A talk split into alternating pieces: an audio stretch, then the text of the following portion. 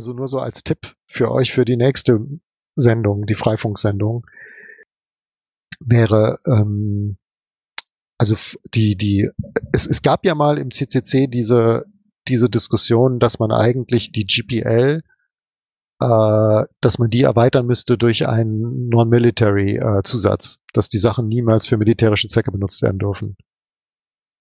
Oder Ausschluss von Dual Use oder irgendwie sowas. Da gab es ja mal Diskussionen. Wir haben damals die GPL umgeschrieben für Batman. Und da haben dann die Leute von der Free Software Foundation gesagt, nee, macht das nicht. Und wir waren dann der Meinung, da hält sich eh keiner dran. Also zumal im Krieg, dass eh alles erlaubt. Da wir auch die Verfahren nicht patentieren, die würden im Zweifelsfall einfach einen Programmierer da dran setzen, der das, was wir implementiert haben, nochmal implementiert. Und natürlich vielleicht auch Teile des Codes wiederverwendet. Aber damit wären wir eh raus. Mhm. Also solange wir die Verfahren nicht patentieren. Und also wir hätten vielleicht machen sollen. Also wir hätten einfach dabei bleiben sollen, einfach sagen sollen, scheiß drauf. Also wir haben ausgeschlossen Überwachungszwecke und äh, militärische Anwendungen. Aber es lässt sich wahrscheinlich auch kein, vor keinem Gericht der Welt lässt sich das wahrscheinlich durchsetzen. Was sind denn die Gerichte von Staaten, entschuldige. Ja, also ich hatte, ich kann mich nur daran erinnern, ich hatte vor, oh Gott, das ist aber wirklich über zehn Jahre her, da hatte ich mal, glaube ich, mit, mit Seewen eine Diskussion, der mir mal ein bisschen gesagt hat, wer denn jetzt so auf die, äh, auf die Seiten von, von Freifunk damals zugegriffen hat. Und da ging es, glaube ich, gerade um die ersten ULSR-Weiterentwicklungen. Und ULSR war ja eigentlich ein Protokoll, wenn ich das richtig verstanden habe, das auch durchaus auch von US-Militär genutzt worden ist und das aber nicht so US, US Navy. Die US Navy hat tatsächlich bei dieser ähm, es gibt so eine Koordinierungsgruppe, also wo, um sicherzustellen, dass unterschiedliche Implementierungen von OLSR untereinander inter, also interoperabel sind. Da war die US Navy dabei mit ihrer eigenen Implementierung.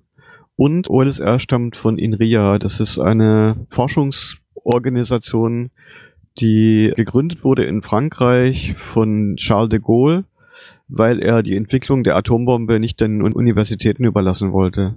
Eben, und dass dann bei dem, als ihr angefangen habt, OLSR weiterzuentwickeln, dass da dann eine Zeit lang äh, von den, von den IPs, die darauf zugegriffen haben, äh, um sich da Dokumentationen anzugucken, dass da eine Menge waren aus IP-Ranges, die eigentlich militärvorbehalten waren. Ja, das habe ich auch selber überprüft. Vielleicht ähm, verwechselst du mich da mit Seven, weil ich habe dann immer in unsere Logs geguckt und geguckt, äh, von welchen IP-Adressen darauf zurückgegriffen wird. Weil am Anfang war ich total enthusiastisch von der Idee Batman, das ist ein tolles Protokoll. Und das war so die erste Euphorie und dann hat es ein paar Stunden gedauert, dann ist mir eingefallen, wenn das wirklich so gut ist, dann landet es irgendwann ja in dem, was beim Terminator dann dieses äh, Netzwerk ist, was sich selbstständig macht. Dann bauen die das in Minen, in Raketen und so weiter ein, wird es für militärische Kriegsführung verwendet. Und das hat mich dann wieder deprimiert, bis mein Nachbar zu mir gesagt hat, hey, das ist wie wenn du ein Messer erfindest, um Brot zu schmieren und dein Nachbar nimmt es und steckt es seinem Nachbarn in den Rücken.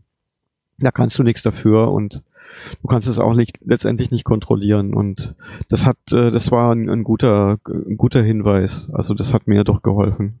Ja, genauso finde ich es aber auch, finde ich es ein wichtiges Zeichen, äh, wenn eine Community, auch wenn es in der Praxis kaum Folgen hat, wenn aber eine Community sagt, hey, wir wollen nicht, dass unsere Software für kriegerische Zwecke benutzt wird, dann ist das mal ein Statement. Und das Statement finde ich eigentlich gut, auch wenn realistischerweise nicht zu erwarten ist, dass das dann auch wirklich befolgt wird. Aber es ist ein Statement einer Community, wo, wo, wo klar gemacht wird, äh, dass es darum geht, ja, für den, für den Benefit of the people, also für den, den, den Nutzen der Menschen und nicht gegen Menschen Technologie zu benutzen. Ja, Ausschlaggebend war dann für uns halt irgendwie, dass dann so von der Seite der GPL-Community dann kam, for fuck's sake, bitte macht nicht jeder seine eigene Lizenz. Und dann waren vielleicht ein Fehler von mir, dann habe ich irgendwie so gedacht, ja gut, äh, was soll's. Ich habe eher mit diesem, mit diesem rechtlichen Kram, das ist Kafkas Welt, will ich nichts zu tun haben, baue ich nicht wirklich drauf. Militärs halten sich eh nicht dran, die kopieren den Code, setzen den geheim in ihren Waffen ein. Äh, selbst wenn sie die Waffen an andere verkaufen, steht irgendwo in einem Passus drin, dass sie den Code nicht veröffentlichen dürfen, wollen sie dann auch gar nicht und so weiter und so fort. Dann, ja, im Nachhinein könnte man sagen, ja, war ein Fehler oder war vielleicht ein Fehler. Ich, äh, also das ähm, wäre, ja, werde da jetzt, glaube ich, nicht weiter drüber nachdenken. Ja, das wäre halt nur zum Beispiel, könnte ich mir vorstellen, also es wird ja doch auch an Universitäten, also In Deutschland weiß ich, in Bremen wird ja viel militärisch geforscht und eben auch Hightech geforscht. Und ich könnte mir vorstellen, dass wenn es so eine entsprechende Klausel in der GPL gäbe, dass dann ähm, Universitäten so, die sind ja nicht wirklich rechtsfreie Räume, nicht so rechtsfrei wie andere Militärbereiche so, dass dann in der Uni mh, hm, Vorbehalte wären, sowas zu machen. Ich weiß es nicht. Also das ist eine, vielleicht erzähle ich jetzt auch Quatsch, aber das könnte ich mir vorstellen, dass das einen Effekt hätte im Sinne von, dass dann Leute, die, weiß ich nicht, Doktoranden oder so, auch wenn sie ihre Sachen nie veröffentlichen würden, weil es ja dann militärische Geheimhaltung unterliegt und so, aber dass die trotzdem dann nicht äh, zu Bereichen forschen, die unter so einer Friedens-GPL liegen würden. Ja.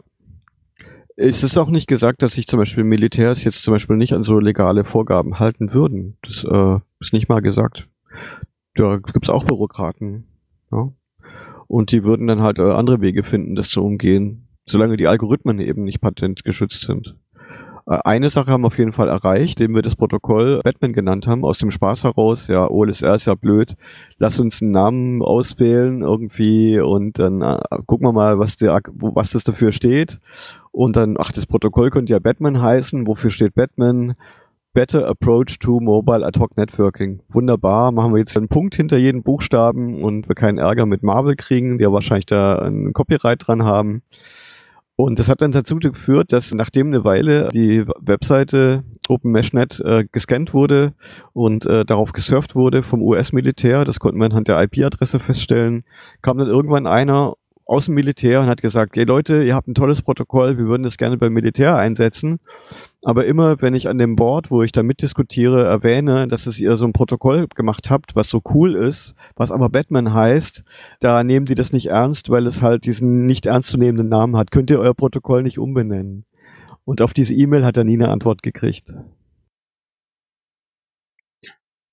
Eine schöne Geschichte. Gefällt mir sehr.